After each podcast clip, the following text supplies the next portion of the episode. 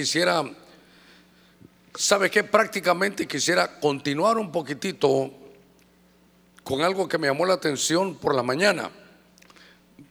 Y voy a leer el mismo pasaje de introducción en el Evangelio de Juan, en el capítulo 13, en el verso 13, hay un pasaje,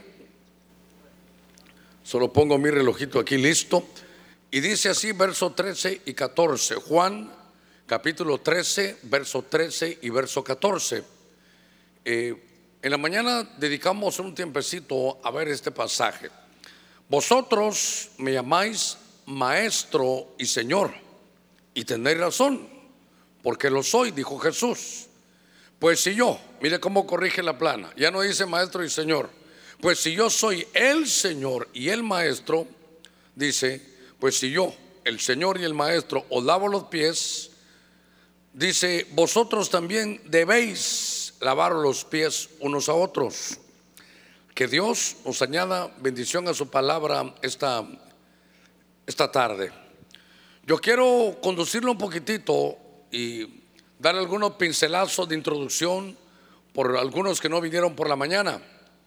Pero hablábamos en la mañana de Señor o Maestro. Vimos la prioridad que el Señor corrige aquí y les dice, ustedes dicen que yo soy el Maestro y el Señor. Y está bien porque yo lo soy. Solo quiero corregirles el orden porque en lo espiritual el orden de los factores sí altera el producto. Y quiero que sepan que yo soy el Señor primero y luego soy el maestro. Le decía a los hermanos que el maestro enseña, pero el Señor da órdenes. Y vimos algunos pasajes que solo para que usted los vea, cuando están en la Santa Cena, así como hoy, y era, hermano, para algunos fue, en lugar de ser la primera Santa Cena, fue la última Santa Cena, fue para Judas.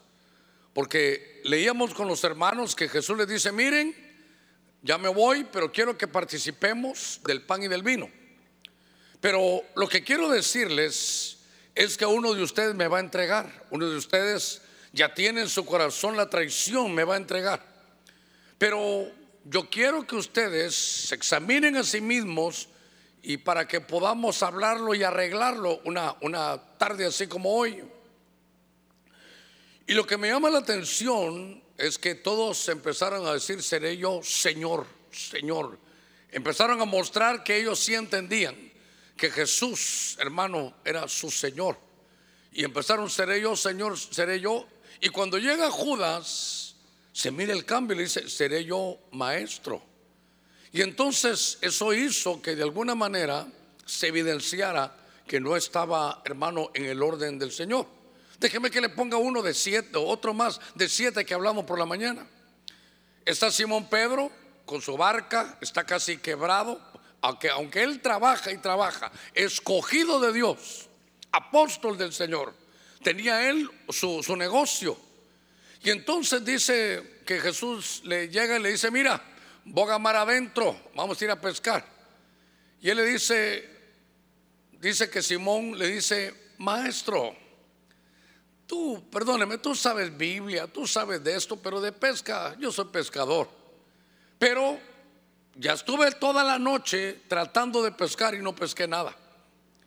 Pero por tu palabra te voy a hacer caso. Lo voy a tomar no como una sugerencia, lo voy a tomar como una orden. Y a la hora que no era, para los pescadores sale Pedro a pescar, una pesca milagrosa. Ni toda la barca de él podía con todo, tuvieron que llamar otra barca. Eso es lo que nos habla ese, ese capítulo 5 de Lucas.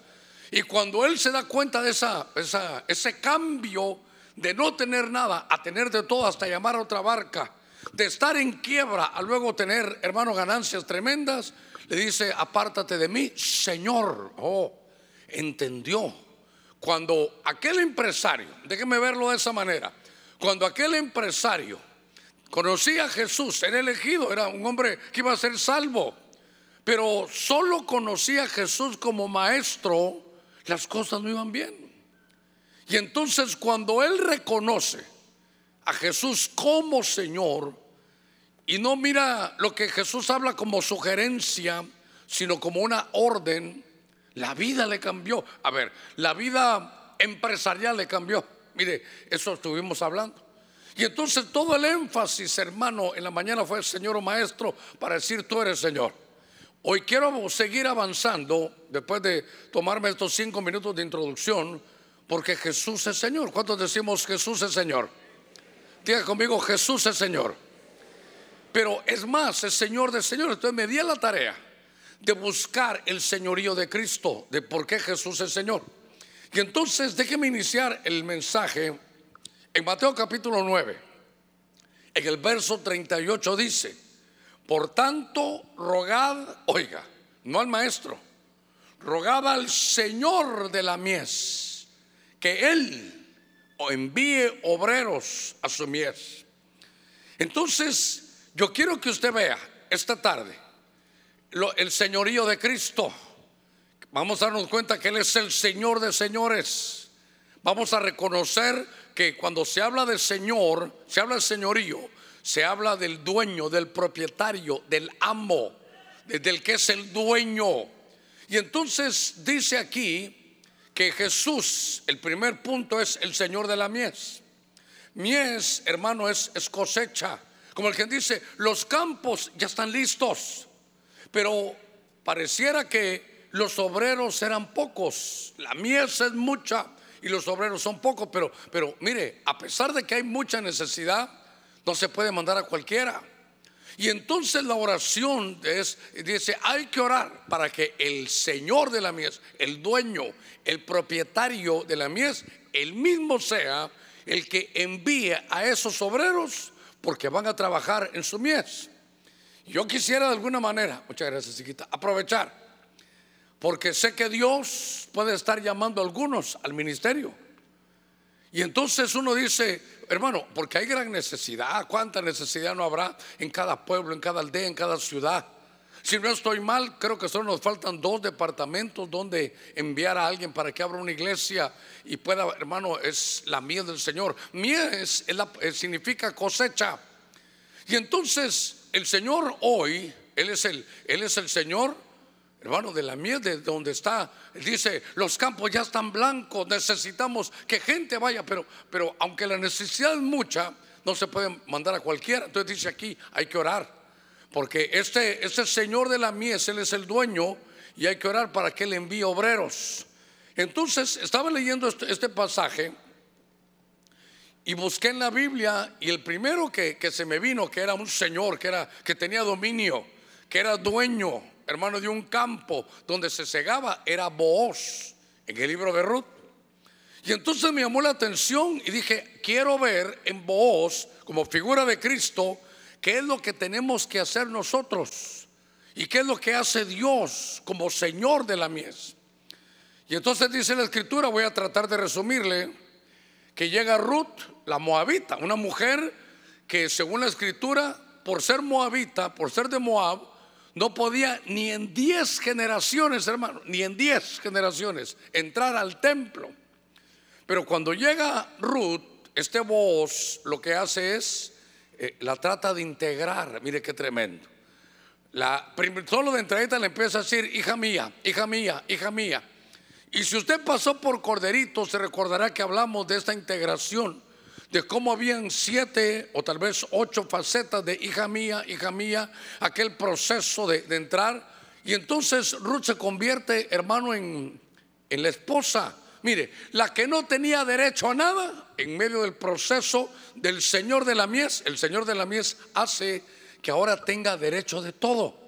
Y nuestro Jesucristo es el Señor de la mies y hace que los que no teníamos derecho a nada, hermanos pecadores, íbamos camino al infierno, de pronto Él, se lo dije al inicio, Él te llama, hermano, Él te limpia. Él te saca la basura del corazón. Él te inyecta y te pone su Espíritu Santo. Empieza a lavarte, a justificarte, a santificarte. Y ahora eres parte de la iglesia que espera a Cristo Jesús. A ver, démosle palmas fuertes al Señor. Mire. Ahora somos coherederos con Cristo. ¿Usted entiende lo que es coheredero con Cristo? Mire, el padre viene y le dice al hijo, hijo, esto es tuyo, esto es todo. Y entonces entienda, coheredero, la iglesia es de lo que es dueño Jesús, es dueño la iglesia. Porque ya, ya no son dos, sino uno solo. Entonces, mire realmente lo que está haciendo el Señor de la mies. Los que no teníamos hermano, pero, pero nada que ver. Es más, ni nacimos en Israel, ni, pueblo israelita éramos. Pero por la fe nos han integrado. Por la fe, después de no ser pueblo de Dios, ahora somos pueblo de Dios. Él es la cabeza, nosotros el cuerpo. Él es el esposo, la iglesia la esposa. A ver, démosle palmas fuertes ahí a nuestro Señor, el Señor de la mies. Entonces, yo, ¿sabe qué? Tenemos que conocer a nuestro Señor. Y en diferentes facetas. En el, en el Evangelio de, de Mateo, en el capítulo 20, en el verso 8, aparece de nuevo ese señorío de Cristo. Y fíjense que dice aquí, y al atardecer, el señor de la viña dijo a su mayordomo, llama a los obreros y págales su jornal, comenzando por los últimos hasta los primeros. Entonces, aquí hay dos, dos puntitos que me gustan mucho, porque ahora es el señor de la viña. Y entonces el Señor sale a contratar, mire qué cosa, a los que estaban sin, sin, hermano, sin ningún trabajo, él salía a contratarlos y salió a la hora primera, hermano, salió de tempranito, hora tercera, hora sexta, a la hora novena, a la hora undécima. Y entonces con todo se iba arreglando un salario. Y tal vez aquí hay cosas que uno tiene que entender. Pero hay varios puntos que a mí me llaman la atención. Porque entonces el Señor de la, de la viña es el que llama y te dice, ¿sabes qué? Ven a trabajar a mi viña. Ya no está hablando de salvación, ahora le dice, ven a trabajar a mi viña. Ven a servir a mi viña, el Señor de la viña. Y entonces lo primero, hermano, que vamos a ver es que cuando el Señor llama y dice, venga, ven a trabajar, llegan esos obreros y al leer esa palabra obreros, la Biblia dice en el griego que se dice ergates ergates. Y eso viene de una palabra que usted la conocerá si ya tiene el tiempo de estar conmigo, que se dice ergasomai. No sé si usted se recordará. Cuando dice ven a trabajar, le dice ven a ergasomai. Como sé que hay algunos nuevos, en el griego hay dos maneras de trabajar. Lo hemos hablado muchas veces. Una es copiado, que usted se fatiga, suda, se gasta, se desgasta y no hay fruto hermano termina fatigado, cansado y no, ve nada. Solo, solo ve que se fatigó, que se cansó, que sirve, pero, pero de mal humor. Pero ergasomai significa ven a trabajar en deleite aquí a mi viña. Y entonces me llamó la atención eso. Porque ahora el Señor dice, al Señor tu Dios adorarás y solo a Él servirás. Pero entonces, ¿sabe qué? Pero ¿cómo le vamos a servir? Uno. Dos, ¿cómo le estamos sirviendo? Comenzando conmigo comenzando con el pastor. Yo quiero que usted conozca, hermano, al, al Señor de la mies, uno, al Señor de la viña, dos, y seguramente vamos a avanzar. Pero entonces ahora dice que a cada uno al final vino y le pagó. Quiere decir que nuestro Señor es galardonador, que ni un vasito de agua se va a quedar sin su recompensa. Dios, hermano, va, es el, Señor aquí el Señor de la viña va a dar premios. El Señor de la, de la viña va, hermano, a dar pagos. Ahora, ahora. Cuando estoy viendo esto, digo, el Señor no dijo, ven a copiar a mi viña, espero darme a entender. No, no, no, dijo, ven a reventarte a mi viña. No, no, no. No le dijo, ven a, ven a servir de malas. No, no, no. Ven a deleitarte en el trabajo de mi viña de acuerdo a tu vocación, ven y sírveme. Porque el Señor de la mía dice, me ha servido con deleite, me ha servido con amor. Entonces aquí está tu galardón, aquí está tu recompensa, aquí está tu salario. A ver, démosle palmas fuertes a nuestro Señor. Mire, alguna vez lo prediqué, déjeme que lo, se lo, lo recuerde, no sé hace cuánto lo prediqué. Pero cuando Salomón iba a construir el templo, voy a decirlo de otra manera, como lo dice la escritura, cuando Salomón iba a edificar el templo, entonces Dios le dio los planos a su padre David, David se los da a él y ya los tiene listos. Y bueno, ya que veo madera aquí, él dijo, en los planos hay madera. pero quiero la mejor madera. Entonces tenía un su contacto, hermano, allá en el Líbano, y llama a un señor que se llamaba Irán, y le dice, Irán, tú también fuiste amigo de mi padre David, te, te cuento algo. Fíjate que voy a edificar un templo y necesito la madera, la mejor madera. Y por eso tengo que no, no lo voy a hacer con madera nacional, lo que lo voy a hacer con madera importada, con material importado. Déjeme explicarlo de esa manera. Y entonces, ok, hagamos algo, hagamos eso. Tú me mandas para que yo edifique el material, tú mándame y mándame también gente que venga a edificar con los míos. Oiga esto, ¿y cómo me vas a pagar? ¿Sabes qué? No te voy a pagar con, con dinero, te voy a pagar en grandes cantidades de trigo, cebada, vino y aceite. Usted lo puede leer, creo que en los libros de Reyes. Cuando yo vi eso, hermano, dije, entonces era, hermano, unas cantidades de en kilogramos de toneladas de trigo, cebada, hermano, de vino y aceite. Y entonces entendí algo, porque lo agarré del Antiguo Testamento y lo pongo en el Nuevo. ¿Qué hace Dios? ¿Cómo, cómo paga Dios? Porque aquí vemos que el dueño o el señor de la viña lo que hace es pagar, es galardonar. Y entonces, ¿sabe qué? Pude entender. A todo aquel que edifica, no que destruye, que edifica la iglesia de Cristo, dice Dios, te voy a dar trigo, que esa es la palabra de Dios. Fíjese, mire, y pastor, pero ¿y el trigo? ¿No se recuerdan los días que hubo una tremenda crisis en la tierra? Dice que, hermano, en Egipto, solo en Egipto, que era como el que dice la mejor eh, ciudad del mundo, ahí estaba José, y José almacenaba el trigo. Y cuando, hermanos, la crisis se vino encima, la gente entonces daba sus terrenos por trigo, daba su ganado por trigo, daba sus casas por trigo. Y aquel que, el que tenía el trigo en el tiempo de crisis, no le faltaba nada. Entonces yo entendí, ah, me vas a, Señor, me vas a preservar en medio de la crisis. Quiere decir que si, si, si viniera una crisis tremenda, a todos les va a hacer falta. Pero los que hemos edificado, el Señor de la viña te va a decir, a ti no te va a hacer falta nada, yo te voy a preservar. A ver, démosle palmas fuertes a ese Señor de la viña. ¿Sabe que daba también cebada? Y si usted mira los panes de cebada, se va a dar cuenta que siempre hablan de multiplicación. En el Antiguo Testamento agarraron unos panes de cebada, había una tremenda crisis y en las manos creo que de Eliseo se multiplicaron. En el Nuevo Testamento aquel joven tenía cinco panes de cebada y dos peces y se los dio a Jesús. Jesús. Jesús dijo, Señor, te doy gracias por eso y se multiplicó.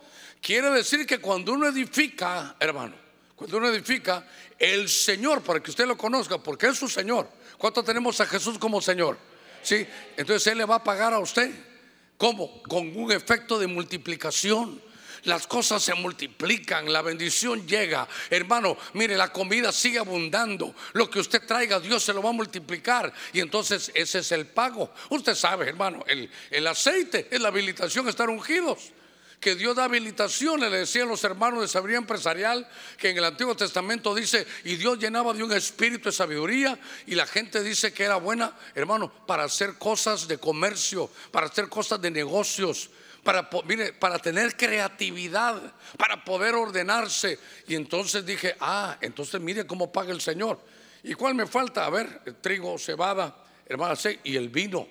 ¿Sabe qué es el vino? Disfrutarse la vida, hermano. Mire, yo no sé cuántos años nos va a dar el Señor de vida. Pero, pero, Dios te la dio, dice en el libro de Eclesiastés, para que disfrutes de, tu tiempo, para que disfrutes de tu trabajo. Entonces, yo quiero decirle, conociendo al Dios que es galardonador, yo dijera, hermano, que usted y yo tenemos que entender, mi Señor Jesús, Jesús es el Señor de la viña y Él me paga con trigo, con cebada, con vino y con aceite. Si usted edifica, si usted trabaja, hermano, lo, quiero hacerle el énfasis, pero usted trabaja con gozo. Usted se deleita trabajando para el Señor. Porque si, ay, solo 10, ay Dios santo.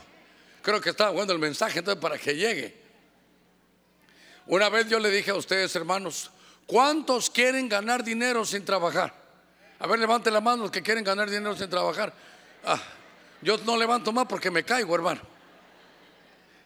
Yo recuerdo hace unos años, levantaba el pie aquí, hermano, mire dónde llega ahora. Ay, Dios santo. yo quiero esto. Entonces, pastor, ¿cómo hacemos para ganar dinero sin trabajar? Haga lo que a usted le gusta hacer. ¿Sabe qué? Haga de acuerdo a su vocación. Entonces no va a hacer trabajo, usted lo va a hacer con deleite. Entonces, entonces yo le tendría que decir algo. Esto, como y después tomamos la Santa Cena, nos va a tener que perdonar.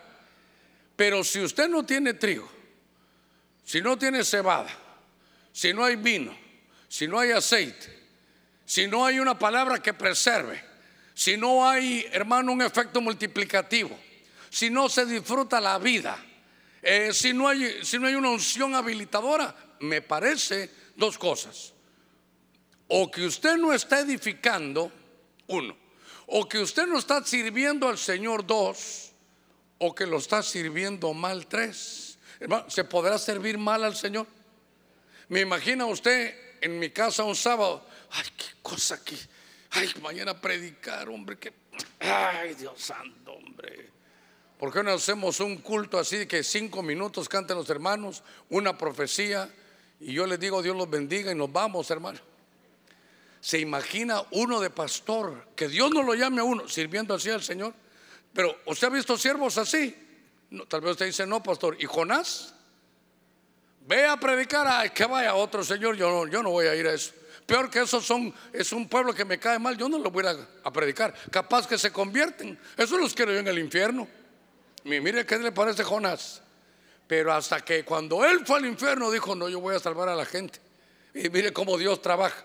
Entonces, a ver, hermano, el clásico que usted sabe, Marta, en el discipulado, sirviéndole el cafecito al Señor, hermano, ahí con, ahí con eh, café, pero con pan, su panecito al Señor, sirviéndole porque el Señor llegaba a su casa. Y de repente un domingo, hermano, cuando soy 3 de diciembre, se molestó. ¿Sabes qué, Señor? Mírate a esta María ahí adorando, ahí echadota, yo trabajando. ¿Qué vas a hacer, Señor? Mire cómo estaba de abusiva. Sirviendo al Señor de malas. Entonces no hay trigo, no hay cebada, no hay vino y no hay aceite. Pero si tú le sirves al Señor con deleite, con agrado, hermano, la Biblia lo dice.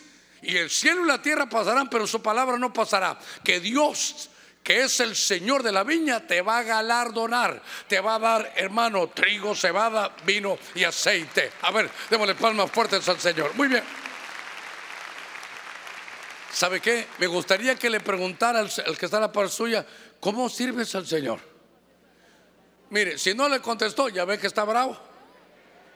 Ya ve cómo sirve de bravo el Señor. Yo nunca olvido eso, no, no sé qué, ya la perdoné, aparte ni me recuerdo quién era.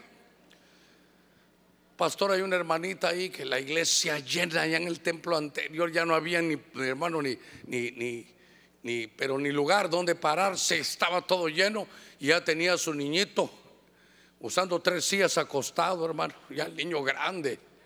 Y entonces eh, no, no quería quitarse. Entonces me llamaron a mí, pastor, ayúdenos, hay tres lugares, úsenlos. No, es que ahí está tirado un niño durmiendo. Díganle a la mamá, ya le dijimos, pero ha de ser prima de Jezabel, pastor, porque está bien brava, me dijeron, hermano. Entonces llegué yo, hermano. Yo que por el pastor. Y, peor que estaba el sonido y todos cantando. Hermanita, sí, pastor, hágame un favor. Estamos llenos, la gente sigue entrando. Le podía decir, eh, darnos esos lugares. Y se le va subiendo a la hermana. Y me dice, ¿no está viendo que está dormido? dije yo, ¿Quién será el marido para que le pegue una patada en el lugar mío? Dije yo, hermano. Mire, ahí estaba. Gloria a Dios, aleluya. Ah, a través está hablando en lenguas, hermano. Y de repente puede quitar a los niños. ¿No ves que están dormidos, hombre? Padre, gracias, gloria. Dije yo. La leona de dos mundos, dije yo, hermano. Porque en una adoraba y en el otro, hermano, agredía. Por eso le pregunto, ¿cómo sirve usted al Señor? Como estamos en confianza y en casa, le voy a contar casos y cosas de casa. Casos y cosas de casa. Un par de hermanitos que no estaban en Ergasomay sirviéndose con uniforme, agarrándose allá en la entrada, hermano, pegándose en la entrada. Ah, no, no, no arreglamos esto. Aquí lo vamos a arreglar también, hermano. Y se imagina los nuevos, ay, la iglesia de Cristo, que Ay, esta es la iglesia que sacan bien bonita ya. Ay, Dios mío. Así serán. Y mire cómo va subiendo. Así han de ser todos los miembros, hermano. Y después, y así como es el pastor en la iglesia, hasta yo ya me estaban llevando a mí también, hermano. Por eso le pregunto, hay que conocer al Señor de la viña. Entonces, seguí leyendo. Y fíjese que en el libro de, de Mateo, capítulo 25, verso 19, dice, después de mucho tiempo vino el Señor de aquellos siervos y arregló cuenta con ellos. Y llegando el que había recibido los cinco talentos, trajo otros cinco talentos diciendo, Señor, me entregaste cinco talentos, mira, he ganado otros cinco talentos. Entonces a este le, llamé yo el Señor de los bienes, fíjese eso, el Señor de los bienes. Y este Señor de los bienes sabe lo que hace. Mire, mire, estoy viendo a Jesús de todos los ángulos porque hay que conocer al Señor.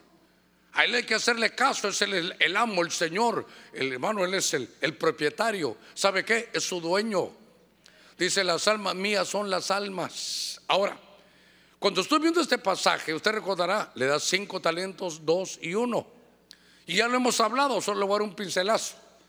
Porque lo que estoy viendo es, y lo acabamos de hablar creo que un domingo, es que Dios lo que va a revisar, mire, Jesús lo que va a revisar como Señor de los bienes es qué tanto has producido con los talentos que Dios te ha dado.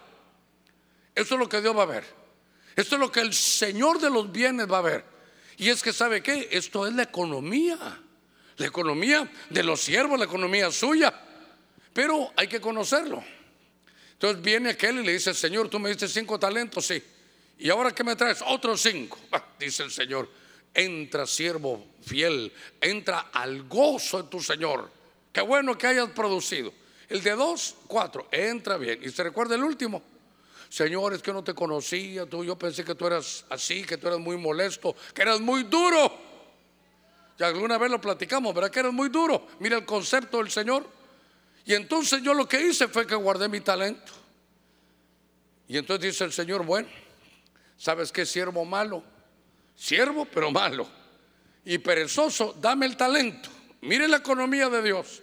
Y se lo voy a dar, no al que hizo cuatro, se lo voy a dar al que más produjo. Este, en la economía de Dios, mire cómo es su Señor, el Señor de los bienes. Al que produce, no tiene límites, Dios. Ya tiene mucho, no le hace mal, le voy a dar más. ¿Sabe por qué? Porque produce, ¿y qué le dijo? Entra siervo, ¿qué? Fiel. Entonces a este no le daña tener mucho.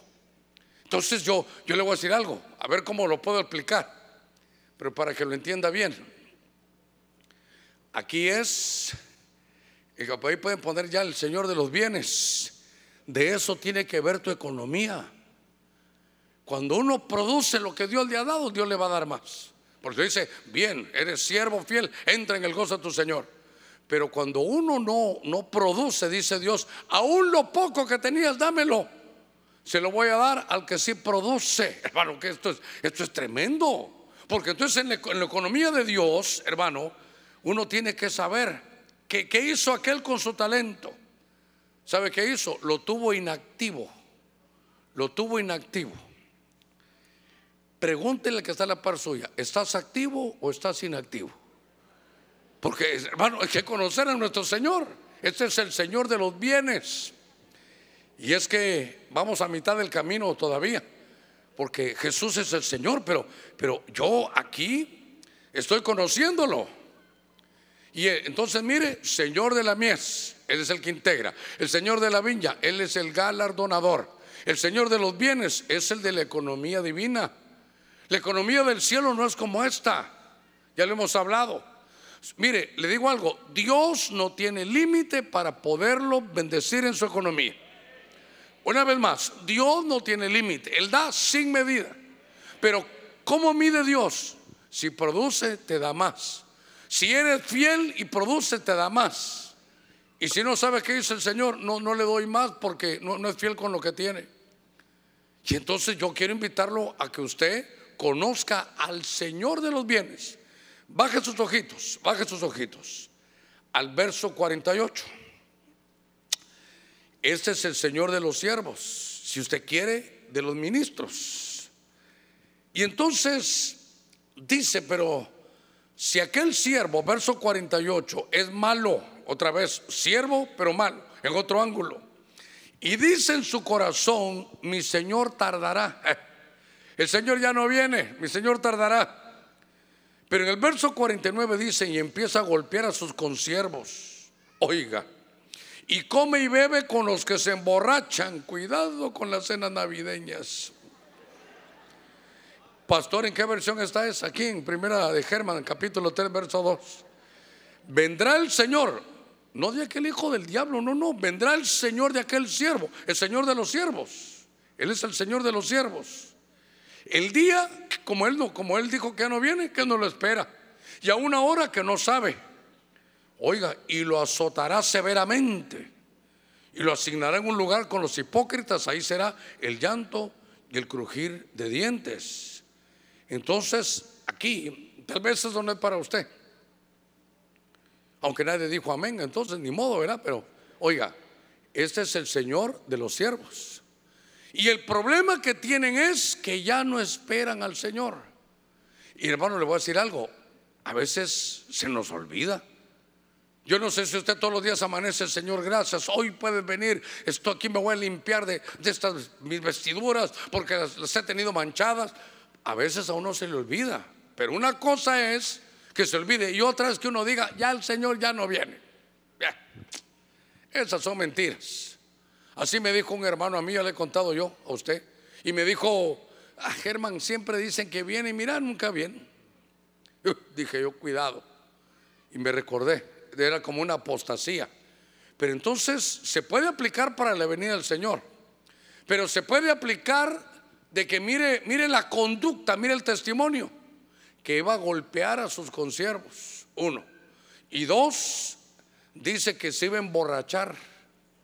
Hermano, ha de ser terrible ver a un siervo emborrachado. Hermano, ver a un siervo borracho. Tal vez, y, no le deseo que usted lo vaya a ver. Un siervo de Dios tomando y bebiendo. ¿Se imagina hasta dónde estaría su fe? Que de repente el hermano Germán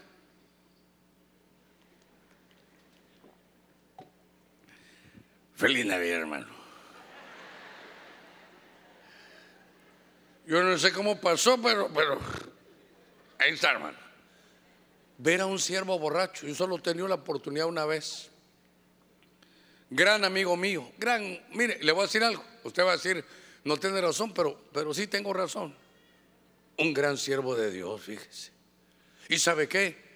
Predicaba muy bonito, hermano, bonito, predicaba un maestro de la palabra tuvo sus problemas, no pudo enfrentarlos, problemas en la casa, se divorció, perdió algunos de sus hijos y entonces me dice, ese me tenía confianza, hermano. ¿Sabe cómo me decía? Shosho. Me llama, Shosho, ven y tráeme, me dijo. Yo solo oí esa voz y dije, ¿dónde estás? Búscame. Total que le saqué la dirección y llego, siervo, predicador, hermano, en calzoneta, con una botella de cerveza en cada bolsa y con otra tomándosela. Perdóname, me dijo. Yo sé que me querés, me dijo. Yo, pero ¿cómo estás así? Casi se me sale el nombre ahorita. ¿Cómo estás así? Le digo yo. ¿Cómo es que estás así? Bueno, lo ayudé, ahí se reparó. Le cuento algo, ya está con el Señor, ya está con el Señor. Pero, pero lo vi así. Y entonces yo quiero conducirlo a usted, que entonces dice, el Señor, este es el Señor de los siervos, de los que le sirven. Y dice, no vaya a ser que venga a pedirte cuentas el día que no esperas. Porque estás golpeando. Y fíjese que estando entre pastores le decía, hermanos, mire qué tremendo, golpear. Y, y sabe qué he tenido yo siempre en mi corazón porque yo recuerdo cuando empecé a predicar aquí en Honduras, hermano. Ya con el pasar del tiempo, un hermano me dijo, pastor, pero, pero yo quiero que, que nos predique, que, que, agarre el palo, que nos apalee, que nos diga. Y yo le dije, ay hermana, pero yo soy pastor, yo no soy apaleador, hombre. porque sabe que, háblenos fuerte, díganos que nos vamos a ir al infierno si no venimos. No, hermana. Y entonces yo lo que quiero decirle es que dice que golpean, los siervos que golpean. Y yo me recuerdo que Moisés agarró, hermano, su vara de autoridad. Y el Señor le dijo que le hablara a la roca. ¿Se recuerda el pasaje? Si no estoy mal, números 20, por ahí está, no, no, no, lo, no lo busque, solo recordándolo. Y Dios le dijo, háblele a la roca. Y la golpeó con su vara de autoridad. ¿Y para qué la golpeó? Para que saliera agua. Y salió. Pero mire, mire cómo es Dios. ¿Salió agua de la peña o no? Salió agua de la peña. ¿Sabe qué? Giró cheques sin fondos. Se los pagó el Señor, pero le canceló la cuenta. ¿Por qué? Porque cuando después había que entrar a Canaán, hermano, después de 40 años de estar aguantando al pueblo y miran Canaán y llegó a la frontera, hermano, se sube al monte y dice Dios, mira, ahí está Canaán, mira, norte, sur, este, oeste, mira, ahí está la tierra de abundancia. Pero tú no vas a entrar. ¿Por qué? Porque golpeaste la roca. Y entonces, para mí mismo, como pastor, ¿sabe qué digo yo? Y era Moisés. Y en Deuteronomio, en algún verso de la Biblia al principio, ¿sabe qué dice? Le decía yo a los hermanos, quiero recordárselo, que le dijo, Señor, negociemos. Mira, fue un momento de dificultad. Y el Señor dice, basta, basta. De ese asunto ya no hablemos. Tú no entras a la vida en abundancia porque golpeaste la roca. Por un momentito no le hablo a usted, me estoy hablando a mí mismo. Puede ser que uno sea pastor, si usted quiere, ministro, apóstol, profeta, evangelista, pastor o maestro. Pero Moisés golpeó la roca y la Biblia dice que la roca es Cristo. Pero el cuerpo físico de Cristo ya está en el cielo. El, cuerpo físico está a la diestra del Padre. Pero el cuerpo místico de Cristo, ¿dónde está? es la iglesia. Entonces, si yo golpeo la iglesia, hermano, la bendición y el respaldo, si usted quiere, ahí va a estar. Pero Dios me va a decir, pero tú, pero no entras a Canaán, hermano. ¿Sabe cómo es esto? Es como ser ministro y nunca, y nunca entrar a la vida de abundancia. ¿Sabe qué? Estar en una iglesia que la iglesia no avanza y no conoce los dones del Espíritu, sus bendiciones. Hermano, que Dios le bendiga a su empresa. No conocen eso, solo conocen una vida sufrida. Y me da, hermano, la razón este verso, porque hay que conocer al Señor de los ministros que si uno golpea, dice Dios, no vas a entrar a la vida en abundancia. Eso es lo que a mí más, más hermano, me, me detiene. Porque hermano, yo soy humano, soy, soy como usted. Somos tan naturales como cualquiera. Y pensamientos y todo vienen, hermano. Y a veces, ¿sabe qué? Hasta como de cólera uno. Ahí está, hermano, ore por mí, lléveme en oración. Y va uno el pastor, hermano, en oración, lléveme en oración. Y pastor sigue orando por mí, sí. El padre, concédele un trabajo, hermano. Años, ahí pasan, si usted quiere, meses. Y de pronto llama. Pastor, quiero contarle algo. Sí, hermano, ya está uno con los, pies así, quiero decir, ya uno con las patas así, va a decirle yo, hermano. A ver, cuénteme, ¿qué, ¿qué ha pasado? ¿Qué ha pasado? Fíjese que me ofrecieron el trabajo. Ah, gloria a Dios, qué lindo. Pero estoy orando a Dios para ver si es de Él o no. Hermano, si yo tuviera, la tuviera enfrente, aunque sea agarro una Biblia y se la tiro, fíjese, un bibliazo. Digo yo, pero, pero, y luego, hermanito, llevamos cinco meses orando por el trabajo y ahora que te sale, voy a ver si es de Dios. Y no se está orando. Mire que ya me enojé. Tranquilo, tranquilo. Tranquilo, padre, no voy a golpear la roca, no voy a golpear la roca. Entonces, todos tenemos ese, ese, ese conflicto. Imagínense, hermano, a veces a usted le toca como servidor. Y a veces uno no, conceptualiza que aquí todos servimos por amor. Y entonces, ¿qué pasa con esto de arca los tesoros que no abren? Fueron a almorzar, tienen familia, tienen que venir. Mire la hora que es, pastor, 9 menos 10 y no hay nadie aquí. Sí, pero tiene cinco hijos y tiene que, hermano, tiene que hacer. Entonces, ¿sabe qué? No hay que golpear, diga conmigo, no voy a golpear. Porque al Señor de los siervos no le gusta que golpeemos a la gente. Y claro, usted nunca ha estado usted en los parqueos. Hermano, fíjese que este parqueo, ¿cómo que no? ¿Este parqueo lo voy a usar yo? Es que fíjese que aquí pasan los que necesitan aquí me parquear o usted me lo va a impedir.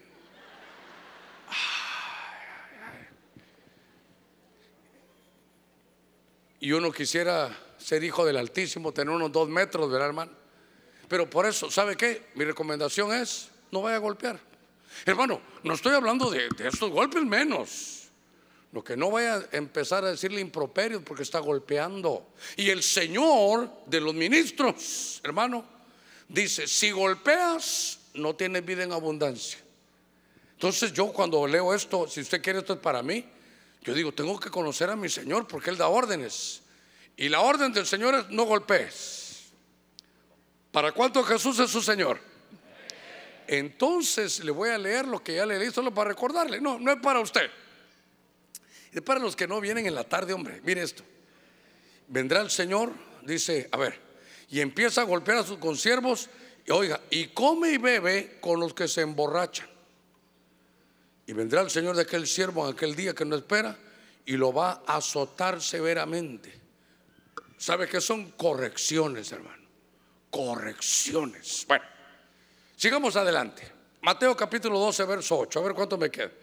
Me quedan 20 minutitos. Mateo 12, 8. Estoy leyendo que dice aquí, porque el Hijo del Hombre, oiga, es Señor del día de reposo. Ah, qué bonito. El que manda es, el Señor es el que manda, el dueño, el propietario, el que está por encima de toda autoridad suprema. Dice, Jesús es el Señor del día de reposo. Y entonces viene el Señor, y es algo que hemos platicado, pero se lo quiero para que lo conozcamos a Él, y dice, venid a mí, todos los que están trabajados y cansados, que yo lo voy a hacer descansar. En la Biblia hebrea dice que yo les voy a dar Shabbat, aunque sea miércoles, les voy a dar Shabbat, porque Shabbat más que sábado es un estado de reposo, de tranquilidad. Entonces, ¿sabe qué dice el Señor? Yo ya pagué por ustedes. Oiga, la obra del Señor es perfecta, Él ya pagó por nosotros. Su salvación ya está pagada, ya totalmente pagada. A ver, démosle palmas fuertes al Señor. Su salvación ya está pagada. Entonces el Señor del sábado te está diciendo, tu salvación ya está pagada. Oiga esto, a ver, no se va a confundir. No necesitas hacer obras para salvarte. la salvación no es por obras para que nadie se gloríe. Hermano, ¿sabe cómo es esto? Eh, una vez, y me quedaron ganas de ir otra vez, me fui en un crucero y entonces usted paga y ahí adentro usted tiene derecho, hermano, a todo. Yo recuerdo que entre todas las comidas que habían, hermano, eh, había una, un lugar donde vendían unas, bueno, no vendían, era la pizza regalada. Y usted podía decir, quiero una de estas, otra de estas, dos de aquellas, tres de estas, un plato. El otro plato lo quiero con una de aquí. Usted podía pedir y ir, comer y dar la vuelta y volver a pedir más, hermano pero era tan sabrosa que a mí me invitaban a, hermano, que hay unos hermanos que fuera a comer a otro lugar. Pero yo pasaba por ahí, hermano, y cuando yo pasaba, yo me le quedaba de la pizza, la pizza se me quedaba viendo a mí. Nos hacíamos ojitos y yo volví, hermano. Y me prefería comer esa pizzita tostadita, deliciosa. Ahora, ¿por qué le estoy contando eso? Porque ya estaba pagado. Oiga, ¿se imagina yo con mi brazalete aquí ya apagado y, y ver la pizza y aquí había un refresco y podía ir a la piscina, bajarme a esto, al otro hermano, nada. Y sabe qué me parece que usted dirá, perdón, usted mira, pastor, no sea bruto, si todo está pagado. Coma, disfrute, bájese, tómese fotos en las playas, disfrútese ahí eso, pastor. Y entonces yo le diría, sí, hermano, tiene razón. pero hermano, y mire eso, no, pastor, si ya está todo pagado. ¿Para qué le cuento eso? Porque el Señor ya pagó por usted. Y entonces seguimos aquí con que eh, yo no soy digno de servirte. Señor, si me vas a dar algo, aunque sea un carritito así chiquitito, Señor, te pido que no me des nada material. Solo dame, Señor, un poquito de gozo, hermano, unos poquitos. Entonces, ¿sabe qué le voy a decir yo? No, hermano, no sea bruto también, hombre. Si ya está pagado, su vida en abundancia está pagada, su salvación está pagada, su boleto al cielo ya está pagado. A su nombre, a su nombre. Démosle palmas fuertes a nuestro Señor. Ah, qué cosa esta. ¿Usted sabe qué? Usted está tranquilo, la vida de reposo. Mire, cuando estoy conociendo al Señor del día de reposo, yo recuerdo cómo hacía Jesús. Mire cómo era. A ver, todos tienen hambre. Mire, tengo que hacer un milagro. Mire lo que hacía el Señor. No decía, háganse una línea aquí, por favor. No, no, no, no, no. ¿Sabe qué decía? Siéntense, reposen. Mire, mire qué, interesante. Cuando estén todos sentados y reposados, le voy a multiplicar el pan. A ver cómo lo puedo decir mejor. Cuando estén reposados, les voy a hacer su milagro. Mire qué cosa esa. Cuando usted tenga una necesidad, aprenda a reposar en Dios. Usted tiene que saber que Él ya lo hizo todo y que su obra es perfecta que Él fue a la cruz en lugar suyo, su maldición ya la llevó en la cruz y ahora todas las bendiciones son para ustedes. Por eso dice que estamos sentados en lugares celestiales con Cristo, bendecidos con toda bendición espiritual. Ah, qué lindo, démosle palmas a ese Señor del sábado. Qué lindo, hermano.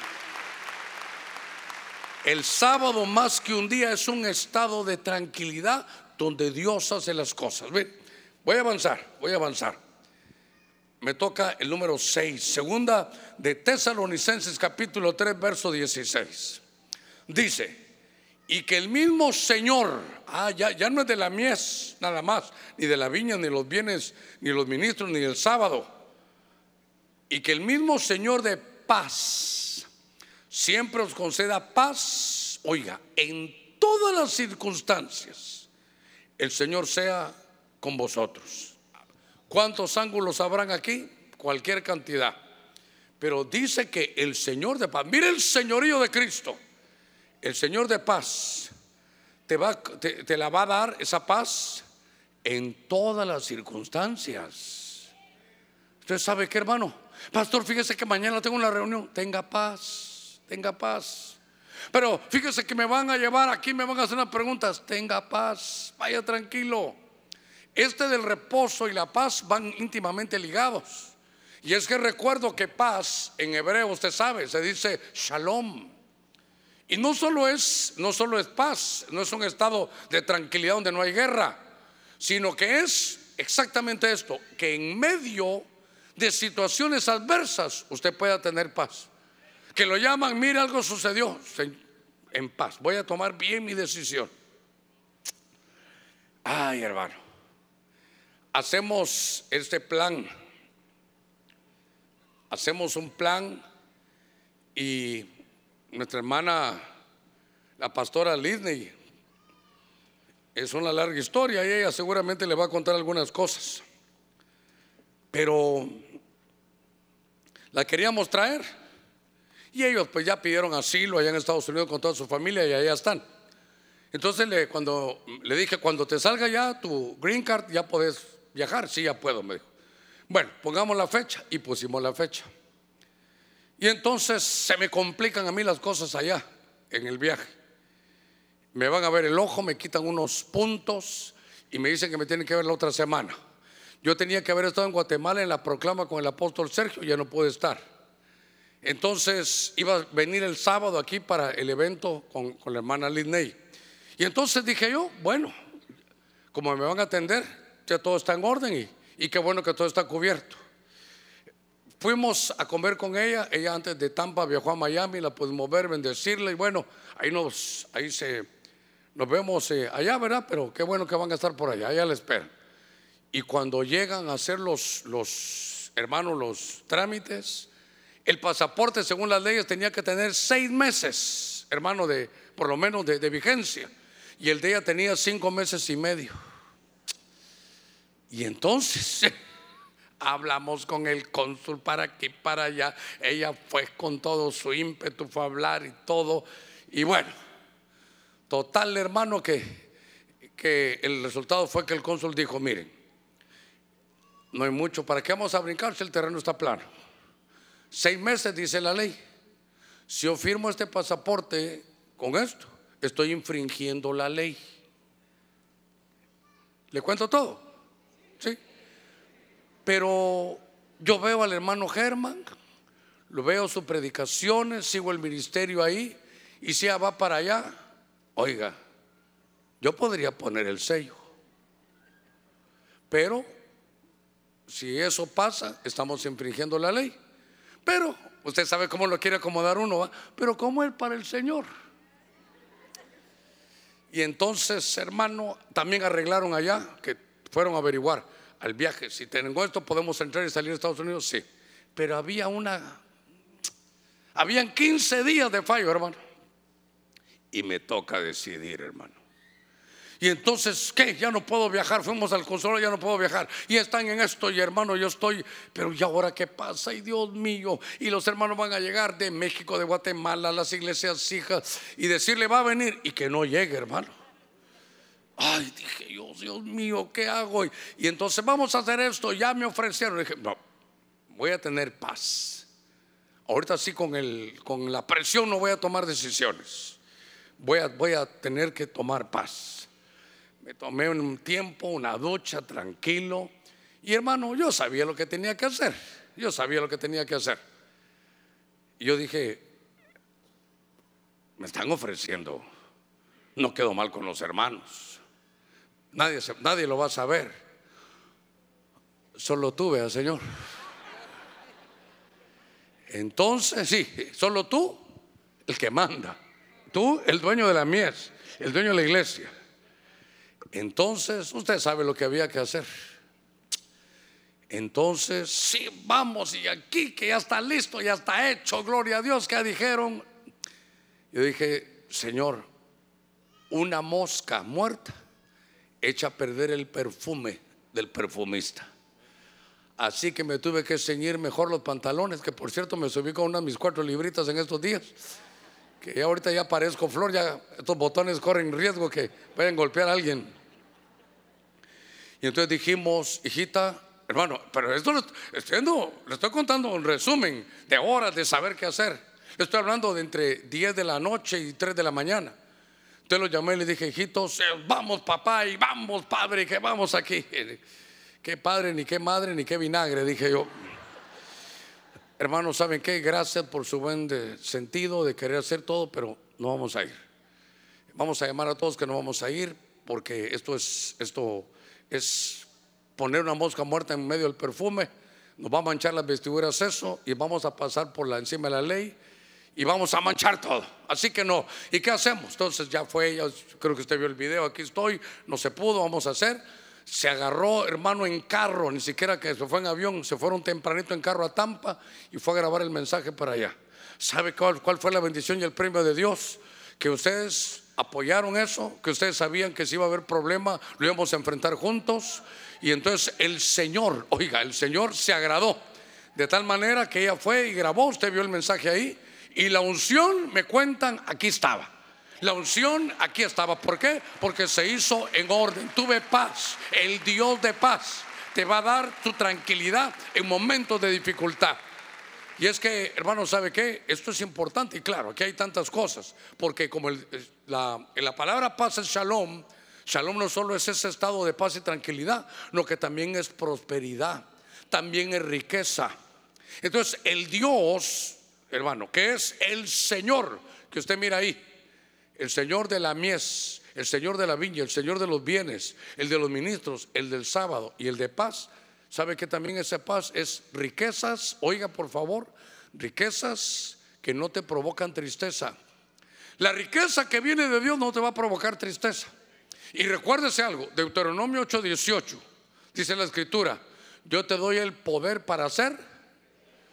Y si usted lo lee bien, no dice riqueza, dice riquezas. Y entonces Dios es rico en misericordia, en bondad, en benignidad, en buenas obras, hermano. ¿Sabe qué? 14 riquezas. Entonces yo quiero que usted conozca a ese Señor también. Ese señorío que tiene Cristo. Hermano, si vienes en problemado, ten paz. ¿Quieres un milagro? Reposa en Dios. Tienes que tener paz en medio de cualquier circunstancia. Pastores, que tengo que ir a enfrentar un caso con un juez. Él es tu abogado. Pastores, que mañana me van a operar. Él es tu doctor. Pastor, fíjese que no he diseñado nada. Él es tu arquitecto. Donde tú necesites a este Señor, ahí está contigo. Su nombre es Cristo Jesús, nuestro Señor. Démosle palmas a Él. Démosle palmas fuertes a nuestro Señor. A Él sea toda la gloria, la honra, el poder y el señorío.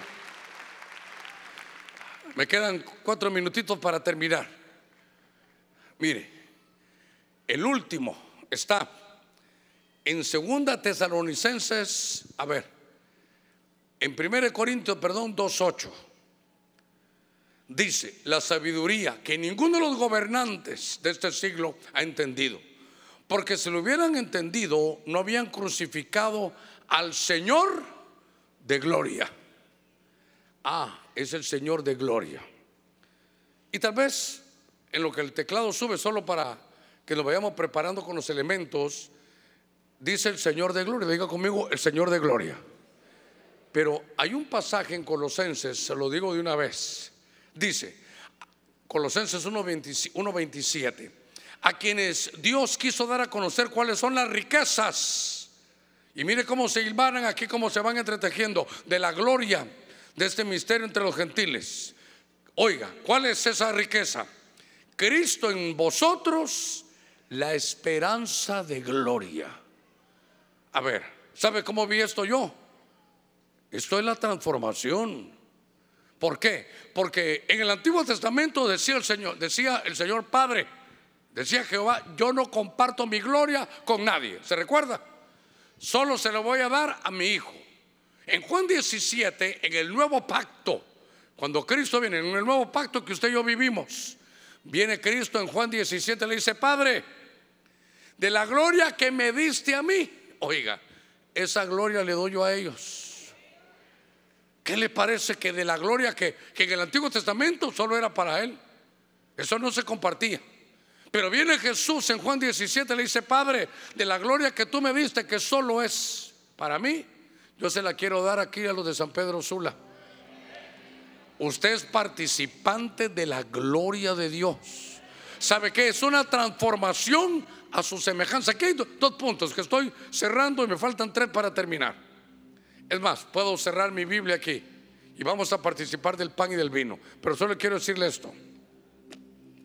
Las dos cosas hermosas que hay aquí, o tal vez muchas más, es que primero le dice, en la, he leído Biblias hebreas en el Nuevo Testamento. Usted sabe que el Nuevo Testamento es griego, pero dice Padre, no dice de la gloria, dice del cabod que me diste, de ese cabod yo le doy a ellos. Y mire cómo silvana todo. ¿Qué es cabod? es gloria. Pero ¿cómo se entiende eso? Riqueza, uno. Éxito empresarial, dos. Hermano, multiplicación, tres. Peso espiritual, cuatro. Habrán tantas, mire, fuerza, cinco. Entonces dice, Padre, de la gloria acabó que era solo para mí. Yo soy el Señor de la gloria. Jesús es el Señor de la gloria. Y dice, de esa gloria yo les doy a ustedes para que tengan riqueza sin que les dañe su corazón, para que tengan multiplicación, para que tengan éxito empresarial, para que tengan peso espiritual. Y cuando veo ahí al final, es que el Señor ya está glorioso, un cuerpo glorioso, y nos van a hacer semejantes a Él en la venida de Cristo. Los muertos en Cristo resucitarán primero. Pero nosotros que estemos vivos seremos transformados en un cuerpo de gloria como el de Él. Hermano, conozca usted a Jesús como Señor. Le voy a rogar que cada uno tenga ahí sus elementos. Si hay alguien que falte del pan y del vino, solo levante su mano. ¿Sabe qué? Esta es la última santa cena de este año. Esta es la última santa cena de este año. Cerrémosla bien participe usted. Y desde que empezamos, ya el Señor Ah, quiero decirle esto que viene a mi mente, muy, muy interesante. Ya el Señor nos dijo que pidiéramos lo que quisiéramos, ¿se recuerda? Y tengo que contarle esto, que en el libro de Esther, en la escritura, usted sabe que Esther se jugó la vida para ir a buscar que le extendieran el cetro, se recuerda del rey. Solo le quiero contar esto. Y cuando Esther iba a presentarse delante del rey, ¿sabe lo que hacía? Esperaba que repartieran el vino. Y cuando el rey ya había tomado el vino, entonces hacía sus peticiones. Humanamente hablando, era una, era una, una estrategia. Humanamente hablando. Ahorita me dijeron que se acabó el tiempo. Humanamente hablando era una estrategia. Cuando el rey esté contento, cuando el rey esté feliz, le pido el favor. ¿Y qué quieres? Le dijo el rey. Usted sabe. Pídeme, oiga lo que le dijo, después de haber bebido el vino, porque hasta la mitad del reino te daré. Esta tarde tan especial, en este cierre, voy a esperar que todos tengan del pan y del vino. Si alguien falta, le ruego que levante su mano. Ustedes tienen el mío aquí. Muy bien. ¿Sabe por qué? Porque vamos a participar y vamos, voy a ministrar. Usted lo puede ver ahí, ahí que quede. El señorío de Cristo. Pero cuando bebamos del vino, voy a recordarle la petición que hizo. Porque Esther dice que cuando ella fue a pedirle el favor al rey, ella esperó que el rey, hermanos, pudieran beber ese vino. Y después de pedir el vino, ponía su petición. Y le dijo al rey, ¿Qué quieres? Oiga, pídeme que hasta la mitad del reino te daré. ¿Todos tenemos ya del pan? Gracias. En el nombre de Jesús. Este pan representa el cuerpo de Cristo. Quisiera que todos estuviéramos sentaditos. Voy a esperar que veo a alguien caminando allá arriba. Voy a esperar.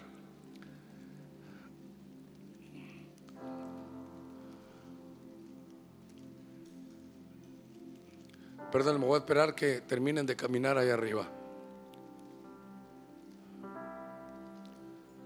Dios mío, se ha atravesado todo el templo y nos estás rompiendo todo el orden aquí.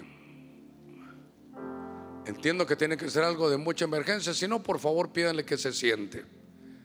¿Qué puede ser más importante que participar de la mesa del Señor? ¿Alguna emergencia habrá? No, olvídese eso, cerremos, cerremos los ojos, ¿eh? olvídese, olvídese, alguna emergencia habrá.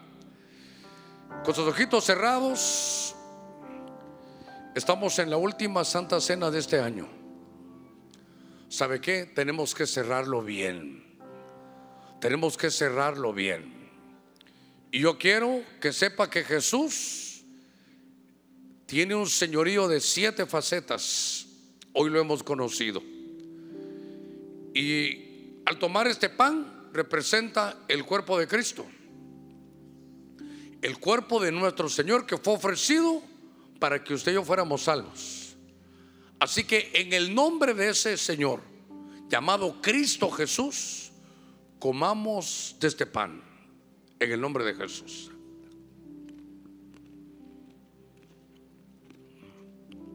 Tu Señor quiere que te integres. Quiere que sepas que tu trabajo aquí no es en vano y que Él es galardonador. Quiero que sepas que el Señor es el Señor de tu economía y que Él quiere que produzcas. El Señor no quiere que golpeemos ni que el mundo nos destruya. Y hoy nos está ministrando de esa manera. Quiere que reposemos y que nos podamos llenar de paz en momentos de dificultad. Y saber que vamos a esperarlo hasta, como sabe, como decía David, voy a insistir hasta que me levante algún día a su semejanza. De la misma manera, después de haber comido del pan, tomó la copa esta es la copa del nuevo pacto. Y conforme el Espíritu nos ha guiado esta, este cierre de este domingo, dijimos que estamos en el nuevo pacto y que en el antiguo pacto el Señor de la gloria no compartía su gloria con nadie. Obviamente solo con su Hijo. Pero el Hijo vino a abrir el nuevo pacto que Dios nos dé entendimiento. Y le dijo, Padre, de la gloria que me diste a mí, yo quiero darle a ellos. Es el Señor de la gloria. Es el Señor que ministra multiplicación, éxito, fuerza, riquezas y peso espiritual. El nuevo pacto. Bebamos de esta copa en el nombre de Jesús.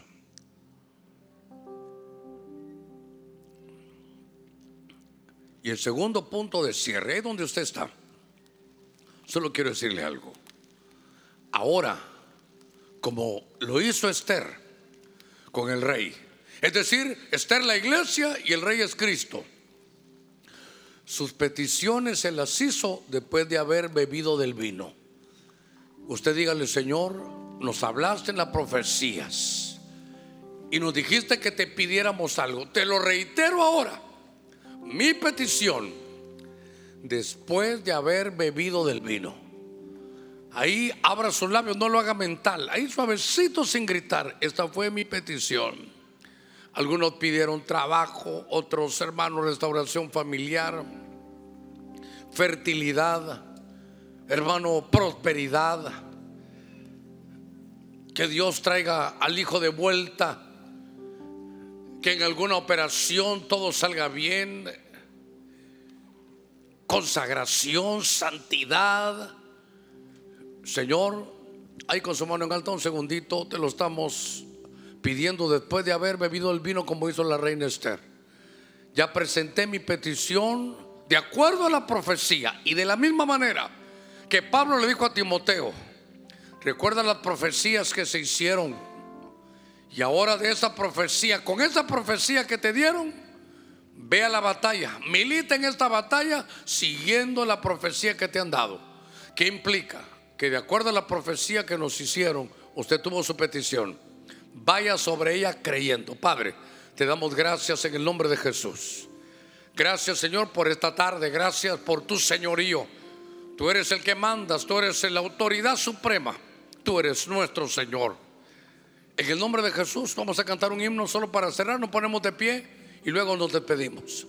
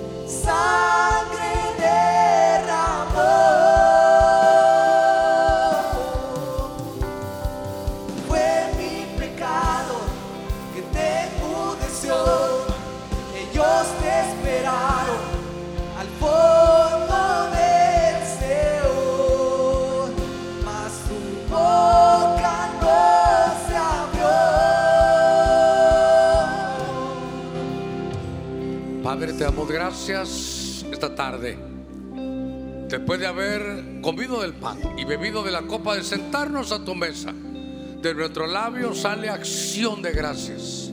En medio de lo que estamos viviendo, te damos gracias, Señor, porque tú eres nuestro abogado, nuestro médico, nuestro proveedor, nuestro arquitecto. Tú tienes nuestra vida en tu mano, tú eres el Señor. Padre, gracias. Llévanos con tu paz y con tu bendición. Amén, amén y amén. Que Dios lo bendiga y lo lleve con bendición.